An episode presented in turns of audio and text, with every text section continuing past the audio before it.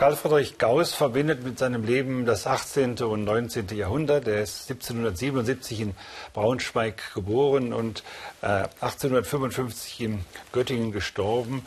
Und der Wechsel vom 18. ins 19. Jahrhundert kann man dadurch charakterisieren, dass pünktlich mit dem 19. Jahrhundert die Wahrscheinlichkeitsrechnung geboren wird. Und Gauss ist derjenige, der entscheidend dazu beiträgt. Vielleicht erinnern sich einige von Ihnen noch daran, es gab mal in der Bundesrepublik den 10-Markschein, bevor der Euro eingeführt wurde. Und auf dem 10-Markschein sah man den Gauss. Vorne, der lächelte, aber auf der Rückseite war seine große Entdeckung verzeichnet, eine sogenannte Normalverteilung, die so als Glockenkurve gezeichnet wird. Wenn irgendwelche Ereignisse stattfinden, dann gibt es immer einen Mittelwert, eine häufigste Sache, die eintritt, und daneben dann die Abweichungen. Und das Ganze kann man dann als Glockenkurve zeichnen. Und Gauss war derjenige, der verstanden hat, wie solche Kurven berechnet werden können. Wenn man ganz kurz das 19. Jahrhundert charakterisieren will, dann kann man sagen, es verwandelt die Wirklichkeit in Statistik und Gauss gab die dazugehörige Sprache der Mathematik bekannt und man, mit ihr konnte man jetzt tatsächlich Wahrscheinlichkeiten berechnen und Statistiken aufstellen. Das heißt, Sterbetafeln anschauen, man konnte überhaupt Versicherungs, die Idee der Versicherungen haben. Die Versicherungsgesellschaften kamen auf Rückversicherungsgesellschaften, waren gegründet. Und das alles mit Hilfe von mathematischen Überlegungen, die unter anderem auf Karl Friedrich Gauss zurückgehen, der insgesamt den Gedanken der Wahrscheinlichkeit Bahn gebrochen hat, der uns heute ganz selbstverständlich ist. Jede Wahlsendung des Fernsehens oder jede Prognose über die Verteilung von Siegen oder Olympiamedaillen wird mit Wahrscheinlichkeiten angegeben. Das musste aber auch erst mal erfunden und ersonnen werden. Und das ist eine der Leistungen von Karl Friedrich Gauss mit dem Beginn des 19. Jahrhunderts. Gauss ist übrigens ein wunderbares Beispiel dafür, was mir ein Mathematiklehrer auf der Schule versucht hat nahezubringen, nämlich dass Mathematik die Kunst ist, Rechnen zu vermeiden. Und äh, das Ganze kann man an einer Anekdote versinnbildlichen, die über Karl Friedrich Gauss erzählt wird, also noch ein sozusagen Bengel war, der auf der Schulbank saß und in der Klasse rumorte und polterte es und der Lehrer wurde etwas nervös und versuchte, die Knäblein zu beschäftigen mit einer scheinbar sinnlosen Aufgabe. Er sagte, die sollten einfach die Zahlen von 1 bis 100 addieren, was da rauskommt. Alle holten natürlich ihre Stifte raus, fingen an, auf dem Papier äh, zu rechnen, 1 plus 2 plus 3 plus 4 plus 5 und so weiter. Nur Karl Friedrich Gauss saß ganz still da und schaute sozusagen ein Loch in die Luft. Der Lehrer wurde immer nervöser, bis er dann eines Tages, oder bis er plötzlich dann meinte, Herr Gau, äh, Karl Friedrich, rechnest du denn gar nicht? Nein, nein, sagte Karl Friedrich, er denkt nach, denn er will ja Rechnen vermeiden. Und dann sagte er, jetzt wüsste er, wie es geht und wies den Lehrer auf Folgendes hin. Wenn man die Zahlen von 1 bis 100 betrachtet und die erste und letzte nimmt, das ist 1 und 100, ergibt das zusammen 101. Wenn man die zweite und vorletzte nimmt, das ist also 2 und 99, ergibt das wieder 101. Wenn man die dritte und drittletzte nimmt, also 3 und 98 gibt das wieder 101. Und das Ganze 50 Mal, das macht 5050 und das wäre das Ergebnis. Und dazu brauchte man weder Papier noch Bleistift, sondern nur äh, etwas Zeit, Muße und den richtigen Gedanken. Und das ist eben Mathematik die Kunst, Rechnen zu vermeiden. Und äh, da zeigt sich eben, dass in dieser Mathematik eine besondere Form von Fantasie steckt, eine besondere Form von Weltaneignung steckt. Und Gauss hat sich deshalb auch gerne immer wieder als ästhetischer Mathematiker bezeichnen lassen, der gewisses Vergnügen an den Formen hatte, die die Mathematik dabei äh, für die über die Natur Aussagen und zustande bringen konnte. Und das hat ihm einen großen Gefallen äh, und Vergnügen bereitet. Und ich glaube, das ist ein ganz wichtiger Punkt, den man da lernen kann. Das Vergnügen spornt die Fantasie an und die Fantasie, die dabei dann geweckt wird, spornt wieder das Vergnügen an. Gauss hat äh, eine Menge Fantasie aufgewendet und vor allen Dingen immer wieder einzelne Dinge, die als fest galten, auch in der geometrischen oder mathematischen Betrachtung der Welt, in Frage gestellt. Eine der Dinge, die er in Frage gestellt hatte, hat mit dem großen Mathematiker Euklid zusammen, der ja noch aus der klassischen Antike bekannt ist. Wir kennen alle die euklidische Geometrie, von der wir wissen, äh, dass sie durch bestimmte Grundsätze oder Axiome aufgestellt wird. Da beginnt was mit einem Punkt, dann wird eine Linie definiert, dann wird eine Fläche definiert. Und zum Schluss kommen irgendwelche Linien bei Euklid vor, die als parallel gelten. Und die parallelen Linien sind die Linien, die sich niemals schneiden.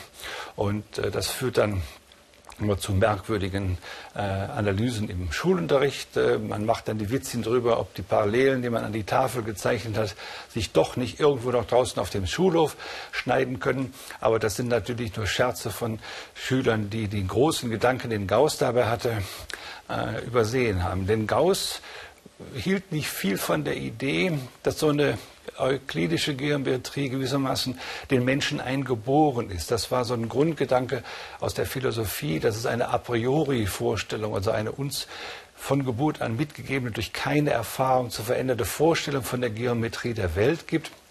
Und in dieser Geometrie äh, der Welt gibt es eben haben parallel nicht die Möglichkeit, äh, sich zu schneiden. Und Gauss fragte sich, warum man das nicht anders machen könnte. Der menschliche Geist sei doch frei, da etwas zu konstruieren. Und er gab eben die Chance, sich neue Geometrien auszudenken. Und einer seiner berühmtesten Schüler, Bernhard Riemann, hat dann tatsächlich in seiner Habilitationsschrift über die Hypothesen nachgedacht, die unseren Vorstellungen von der Geometrie zugrunde liegen und dabei vorgeschlagen, dass man sich nicht nur euklidische, also geradlinige und immer sehr homogene Bereiche der Welt vorstellen kann, sondern dass man sich eventuell auch gekrümmte Oberflächen vorstellen kann, auf denen sich dann parallele Linien schneiden. Man kann sich das vorstellen auf, wie auf einem Globus. Wenn Sie einen Globus vor Augen haben und den Äquator sich dann betrachten und vom Äquator senkrecht nach oben Linien gehen lassen, dann sind die Linien am Äquator parallel weil ja beide senkrecht verlaufen. Aber die Linien werden sich trotzdem am Nordpol und Südpol schneiden, sodass es tatsächlich Geometrien der Welt geben kann, wo sich Parallele schneiden. Und Gauss hat das als Möglichkeit seinen Kollegen vorgeschlagen, hat selbst darüber nachgedacht, hat ein Maßsystem für diese Welt gefunden. Und wie wir heute wissen, ist die Wirklichkeit der kosmischen Welt eben keine euklidische, sondern eine mit gekrümmten Oberflächen, so wie Gauss und sein Schüler Riemann sich das ausgedacht haben. Das ist tatsächlich eine der ganz großen äh, Überlegungen, die bei Gauss zu finden sind, der im Übrigen der Meinung war, dass die Mathematik äh, eine grundlegende äh, äh, Gegebenheit ist, mit der die Natur durchdrungen werden kann und dass die Mathematik wirklich äh, bei geeignetem Verständnis hilft, äh, auch die Naturgesetze zu kennen. Er hat sich immer als jemand äh, verstanden, der versucht, die Naturgesetze zu kennen über eben die Sprache, in der sie meinen, in gewisser Weise verfasst sein sollen. Und das ist der Sprache der Mathematik. Und seine große Begeisterung bestand darin, immer wieder neue Beweise für Theoreme zu finden, um ganz sicher zu sein, dass die Sprache, die er da aufgestellt hat, auch die richtige ist. Er hat sich um sehr raffinierte und schwierige Dinge gekümmert, die bis heute die Leute noch beschäftigen. Einer seiner Lieblingsbeschäftigung war der, den Umgang mit Primzahlen. Primzahlen, das sind Zahlen, äh, die nur durch sich selbst geteilt werden können. Also zum Beispiel 6 ist keine Primzahl, weil man die durch 2 und 3 teilen kann, aber 7 ist eine Primzahl, weil nur durch 7 geteilt werden kann. Und die Frage äh, ist, äh, je höher ich in den Zahlen gehe, wenn ich also über 10 oder 100 oder über 1000, 10.000, über eine Million gehe, wie viele Primzahlen kann ich da noch finden? Denn die Wahrscheinlichkeit, dass es eine Zahl gibt, durch die die ganz große Zahl, die ich mir anschaue, geteilt werden kann, nimmt ja immer zu sodass man annehmen kann, dass nach außen hin, also zu immer größeren Zahlen, äh, die Zahl der Primzahl sich ausdünnt und man möchte dieses Ausdünnen äh, zu begreifen versuchen. Das ist eine der Aufgaben, die sich Gauss gestellt hat, mit denen er nicht ganz zurechtgekommen ist, aber die Hinweise, äh, das, das deutet an, dass die Primzahlen ein ganz besonderes Problem darstellen, eine ganz besondere Aufgabe für die Mathematiker darstellen und tatsächlich äh, ist es eine der bis heute immer noch umstrittensten und spannendsten Gebiete größte und noch größere Primzahlen auszurechnen, um insgesamt dieses System, das wir natürliche Zahlen nennen und dann mit dem wir eine großartige Beschreibung der Natur hinbekommen, auch wirklich äh, grundsätzlich verstehen zu können.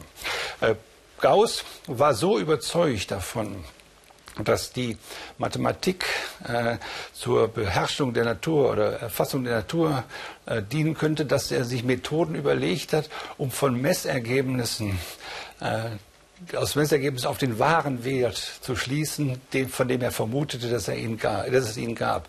Also wenn man Temperaturmessungen machen oder Längenmessungen macht oder Entfernung oder andere Messungen, Druckmessungen macht, dann wird natürlich jedes Messergebnis unterschiedlich sein von jedem anderen Messergebnis. Es gibt dann sozusagen Abweichungen und Schwankungen. Und die Frage ist, kann man etwa so etwas wie einen wahren Wert erkennen oder nur den zufälligen Durchschnittswert der Messungen. Gauss reichte es nicht nur den Durchschnittswert der Messung zu kennen, er wollte herausfinden, ob es einen wahren Wert gibt und dafür hat dafür eine Methode eingeführt, die wir die Methode der kleinsten Quadrate nennen mit der er tatsächlich diesem Wert sehr nahe gekommen ist und mit der er auch Voraussagen machen konnte über Be Bewegungen, die man nur partiell beobachten konnte. Zum Beispiel gab es im, etwa im Jahre 1800 die Beobachtung eines kleinen planetenartigen Körpers, eines Planetoiden, der hieß Ceres, von dem hatte man nur einzelne Beobachtungspunkte. Und äh, festgestellt und äh, dann verschwand der aus dem Blickfeld. Und die Frage, wer wüsste, würde denn ein paar Monate später wieder auftauchen? Und die Frage ist, wo man ihn suchen und finden könnte. Und viele Mathematiker haben sich mit diesem Problem beschäftigt, aber Gauss hat dann in seiner Stube in Göttingen die richtige Spur und die richtige Lösung gefunden. Und als er dann genau vorhersagen konnte, wo man den Ceres 1801 wieder finden konnte, war er plötzlich ein ganz berühmter Mann und äh, er war gewissermaßen der Fürst der Mathematik oder der Titan der Wissenschaft in seiner Zeit. Und äh, er hätte ein sehr äh, öffentliches und spannendes Leben führen können. Aber das war nicht Gaussens Art. Gauss hat die letzten 24 Jahre seines Lebens vermutlich immer im selben Bett geschlafen. Er wollte gar nicht verreisen. Er war eher jemand, der äh, seine Fantasien im Inneren auslebte, dann aber großartige Ideen hatte. Also zum Beispiel äh, wird erzählt, dass er einmal bei der Beobachtung einer Eisenbahn die damals ja neu war. Wir reden von den 1830er, 1840er Jahren, als die ersten Eisenbahnen fuhren. Ihm auffiel, dass man die Eisenbahn schon hörte, bevor sie äh, überhaupt sichtbar wurde. Das heißt, er sah sofort, dass man so etwas wie die Schienen benutzen konnte, um Informationen, wie wir heute sagen würden, zu versenden, um Nachrichten zu geben, um also anzudeuten, dass da tatsächlich etwas kommt. Und er hat eben schon gefragt, ob man nicht mit Hilfe die Eisenbahnschienen, die damals gelegt wurden, benutzen konnte, um so eine Art Telegrafensystem und Informationssystem zu bauen. Gauss hatte immer äh, das Auge auf solche äh, großartigen, äh, also fantasievollen Zusammenhänge geredet. Und er war äh, jemand, der äh, im Grunde genommen nicht durch eine rein mathematische Überlegung zu bändigen war, sondern er wollte immer das physikalische Gesamte da sehen. Und er hat sich um jede physikalische Aufgabe seiner Zeit verdient gemacht und vor allen Dingen eben äh, die die Leitung der Elektrizität und das äh, Umwandeln von Nachrichten äh, im, im, Detail betrachtet. Also Gauss gilt als einer der Titanen des der, der, in der Wissenschaft des 19. Jahrhunderts, dem wir ungeheure äh, Anregungen für die Entwicklung der Wissenschaften verdanken, die dann am Ende des 19. Jahrhunderts äh, alle diese technischen Möglichkeiten gebracht haben, die wir heute genießen. Aber ohne seine pionierhaften mathematischen grundlegenden Leistungen wären wir in einer ganz anderen Welt. Und äh, dabei sollte man immer berücksichtigt, was ich am Anfang gesagt habe, Rechnen ist nicht das eigentliche Kunststück, sondern Denken vor dem Rechnen ist die Aufgabe. Mathematik ist die Kunst, das Rechnen zu vermeiden. Und Gauss ist das Beispiel, an dem wir das glänzend lernen können.